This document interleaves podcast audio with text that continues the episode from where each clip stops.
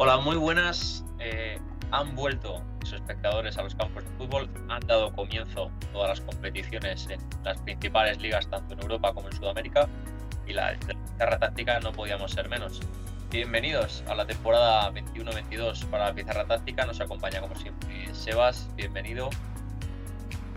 ¿Qué tal, Alvarito? Bienvenidos a la pizarra táctica otra vez, después de un largo descanso. Eh, sin fútbol, vuelve el fútbol a los campos vuelve el público también a, poder disfrutar ¿no? los partidos en vivo que tanto echábamos de menos. Y bueno, la situación va mejorando de a poquito y vuelve el fútbol que, tanto, que tanto queríamos que, que, vuelva. Eso es, ya con ganas. Eh, este es el primero de, muchos de esta nueva temporada. bueno, esperemos que, os suméis, que, nos escuchéis, que, todas las reflexiones que vayamos dando pues las podáis ampliar y, reflexionar en, en vuestro tiempo, en vuestro espacio y bueno, sin más, eh, vamos a dar la, comienzo a la temporada por todo lo alto. Vamos a analizar el partidazo de la Premier League de esta última jornada, eh, el Arsenal contra el Chelsea. Y, bueno, luego tendremos una recomendación que, de un libro que hemos leído tanto Sebas como yo, que la verdad es que está muy, muy bien y debería ser, me atrevería a decir, lectura obligatoria en los cursos de entrenador. Así que no esperamos más. Bienvenidos de nuevo a la pizarra táctica y, esperamos que estéis a gusto en este nuevo podcast. La Pizarra Táctica, la plataforma de fútbol donde aprender, compartir y crecer como un equipo. Bueno, vamos a hablar del partido Arsenal-Chelsea. Creo que el partido nos dejó muchas claves para, para analizar, ¿no? Creo que el Chelsea marcó la diferencia por, por sobre todo esa línea de delanteros y los dos mediocentros con los carrileros eh, jugando un 3-4-3, con los extremos por dentro, Havertz Mount por dentro, Lukaku fijando esa línea de centrales. Y creo que la clave del partido estuvo justamente en esos tres delanteros, ¿no? en Mount, Havertz, Lukaku, siendo muy inteligente durante el partido, eh, sabiendo interpretar el juego y, como hablábamos durante, durante el partido, eh, nos dejaron muchas claves. Una de las primeras que, creo que fue importante para, para, para, ganar el partido fue esa, esa jugada de Mount y Havers de jugar por dentro, lateralizando un poco, pero al mismo tiempo atacando de, de fuera hacia adentro, ¿no? llevándose a los laterales del Arsenal que al principio les costó ajustar. Tierney perseguía mucho a Havertz o a Mount, dependiendo porque hubo mucho cambio de, de lados y al final dejaba todo el pasillo exterior libre para que James llegara solo y, y Kovacic y Jorginho buscando ese pase diagonal eh, en llegada de, James y aprovecharon mucho eso, ¿no? Al final, el Chelsea, pues, como comentaba Sebas, ¿no? con ese sistema 1-3-4-3, dando continuidad un poco a, los éxitos que, que cosechó la temporada pasada. Si no habéis tenido la oportunidad de verlo ni este partido ni la temporada pasada el Chelsea de Tuchel. Es un equipo muy vistoso, muy recomendable de ver, porque tiene muchos automatismos, muchos mecanismos, muchos comportamientos muy interesantes para, para aplicar en vuestros equipos y para poder aprender. Y bueno, al final el partido es eso, ¿no? El partido han cambiado la pieza de Lukaku por Timo Werner y la verdad es que les da mucho, les da mucho, les da salidas.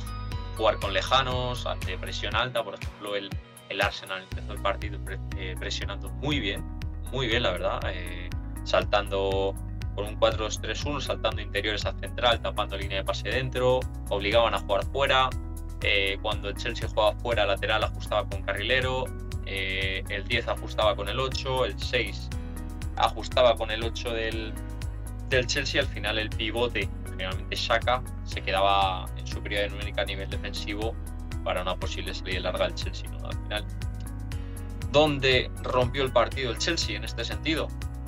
Lo que comentaba Seba, con, las claves de Havertz y de Mount.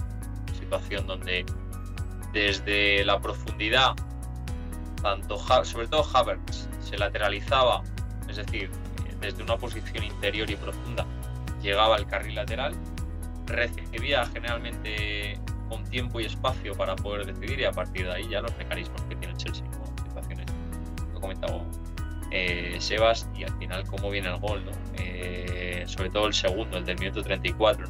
Eh, Mount atrae, al lateral izquierdo, a Tierney, y, James aparece por fuera completamente, completamente libre.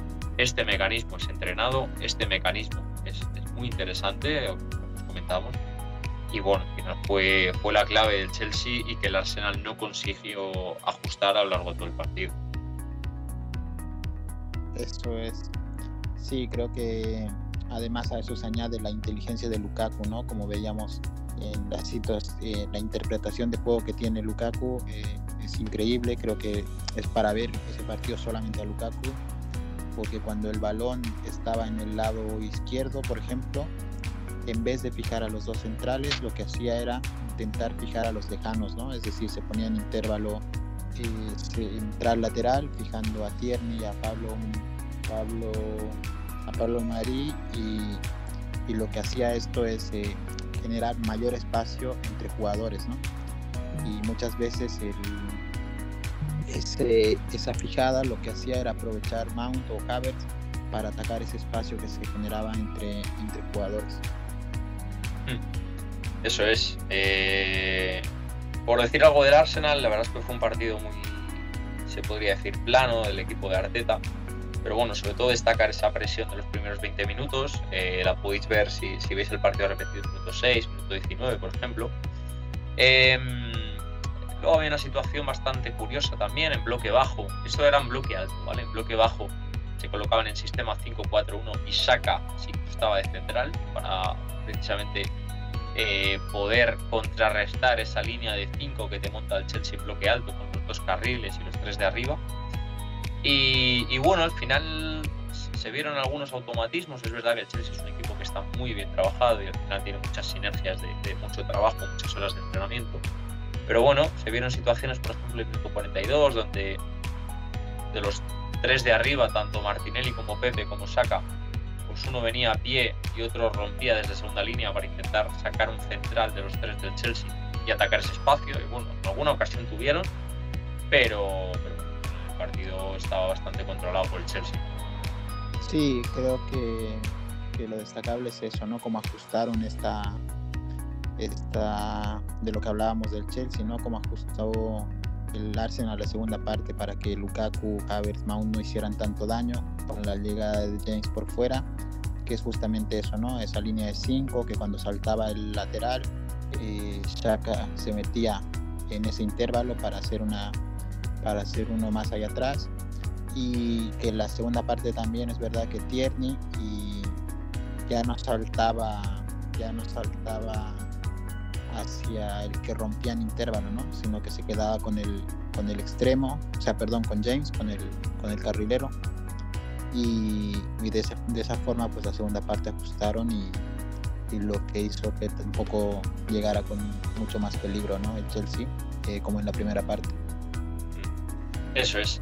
Y bueno, por cerrar un poco el, el análisis, eh, ya hablando de esta segunda parte, eh, Tuchel dio entrada a Kanté por Kovacic bueno, al final hizo que se viera un unos comportamientos distintos en, el Chelsea. Al final todo depende del jugador. ¿no? Eh, Kanté es muy diferente a Kovacic. ¿no? Es un jugador que sí es verdad que tiene llegada, pero es mucho más posicional, mucho más de, dar líneas de pase, de buscar giros. Antes es un jugador mucho más móvil, con mucha más libertad. Y al final se vio eso. Eh, el Arsenal empezaba a crecer en confianza en esa segunda parte. Con la entrada de Kanté es un jugador que abarca mucho campo a nivel defensivo eh, y esto hizo que Kanté, y ya no solo Kanté, ¿no? sino lo que, lo que propiciaba esa presión de Kanté, eh, provocara muchas recuperaciones por parte del Chelsea. Y a nivel ofensivo, también Kanté ofreció otras líneas de pase porque es un jugador mucho más móvil. Ya se vio en esa situación a Havertz viviendo mucho más a pie, porque Kanté tiene esa capacidad de romper desde segunda línea. Y bueno, al final vimos una segunda parte donde a lo mejor no hubo tantas ocasiones, no hubo tanto ritmo de juego como pudo haber en la primera parte. Pero bueno, al final se vieron comportamientos bastante interesantes y que si tenéis la oportunidad de ver el partido repetido, os va, os va a gustar bastante ya a nivel táctico estos comportamientos que, se pudieron ver. Eso es. Y, Creo que el partido deja muchas claves. Eh, recomiendo también que se vea mucho microconcepto y movimientos de delantero de Lukaku. Creo que hace cosas muy interesantes a la hora de proteger el balón, a la hora de ganar la posición, a la hora de romper, de, atacar intervalos. interpretar el juego. Creo que es un jugador al que, del que se pueden sacar muchas cosas y mucho aprendizaje. Y el tema de perfiles, hay muchos microconceptos que, eh, y movimientos de delantero que creo que nos pueden servir para, para trabajar en nuestros equipos. ¿no? Eso es. Y cómo no podía faltar, eh, tenemos eh, una recomendación para todos vosotros, como suele ser habitual en, estos podcasts. Es un libro, como comentaba en la intro, que hemos leído tanto Sebas como yo, hemos tenido la oportunidad de leerlo. Y, bueno, voy a dejar a Sebas que, diga unas palabras sobre él, sé que le gustó mucho y seguro que nos puede dar un poco las claves de por qué recomendamos este libro.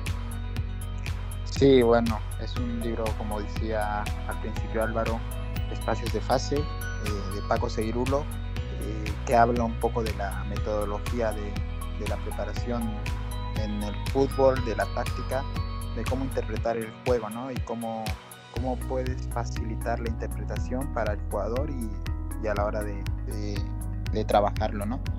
Creo que el libro eh, es muy recomendable, como decías al principio, creo que es un libro que todo entrenador tiene que leer por lo que te enseña y lo que te transmite el libro, ¿no? Eh, da muchas claves. Es verdad que a los entrenadores que no les gusta complicarse con el tema de, de, de palabras un poco más complejas, puede que haya algo que no les guste porque hay muchos términos que, que a veces se exageran, pero creo que el libro de por sí es un libro que si lo lees con la intención de aprender más de táctica, de espacios, de interpretación del juego, nos puede ayudar mucho a la hora de, de eso, ¿no? de interpretar el juego, que como decía Paco Seirulo, el juego es muy sencillo, lo difícil es eh, saber interpretarlo y transmitirlo. ¿no? Eso es.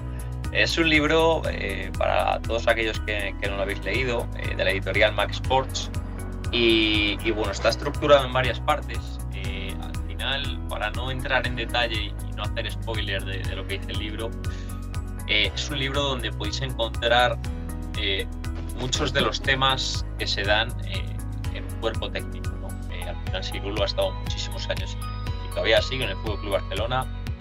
Ha estado con Guardiola, ha estado con Rijkaard, ha estado con muchísimos entrenadores, ha aprendido de todos ellos y todo ello eh, lo, plasma Agustín Peraita, que es el escritor del libro, en, estas páginas. Al final tenéis aplicación de espacios de fase, tenéis ejemplos de ejercicios de situaciones simuladoras preferenciales, que es como llaman allí las tareas, eh, tenéis incluso eh, microciclo, tenéis explicaciones de conceptos de, de qué es una ventaja, de tipos de ventajas, de tipos de comportamientos, incluso a nivel micro. Al final es un libro muy teórico, no es un libro pues como otros que hemos podido recomendar aquí, es un libro teórico.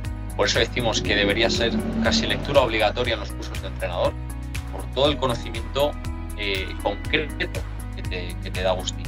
Y bueno, sin más os lo recomendamos, lo tenéis en, en librerías eh, deportivas, en Amazon, bueno, en muchos sitios. La verdad es que es un libro muy top. Y bueno, por mi parte, de nuevo agradeceros una vez más que estéis con nosotros. Espero que, que cojáis con ganas esta nueva temporada y, y bueno, como siempre decimos, tenemos muchos proyectos, pero, pero de verdad los iremos sacando a lo largo de, de estos meses. Así que eh, muchas gracias por estar con nosotros y, un abrazo de gol muy grande. Eso es, muchas gracias por escucharnos, eh, siempre con la intención de mejorar y bueno, eh, hacemos todo lo posible por transmitirlo mejor y, contentos de volver a, esta nueva temporada de fútbol y que esperemos que que sigan acompañándonos durante toda esta temporada para seguir transmitiendo conocimientos, seguir aprendiendo con ustedes y seguir creciendo como comunidad. Gracias por escucharnos y estar con nosotros una vez más. Recuerda que nos puedes seguir en redes sociales, en Twitter e Instagram como arroba pizarra táctica barra baja, así como podrás encontrar todo el contenido que hemos ido volcando en www.lapizarratáctica.com. Te esperamos pronto.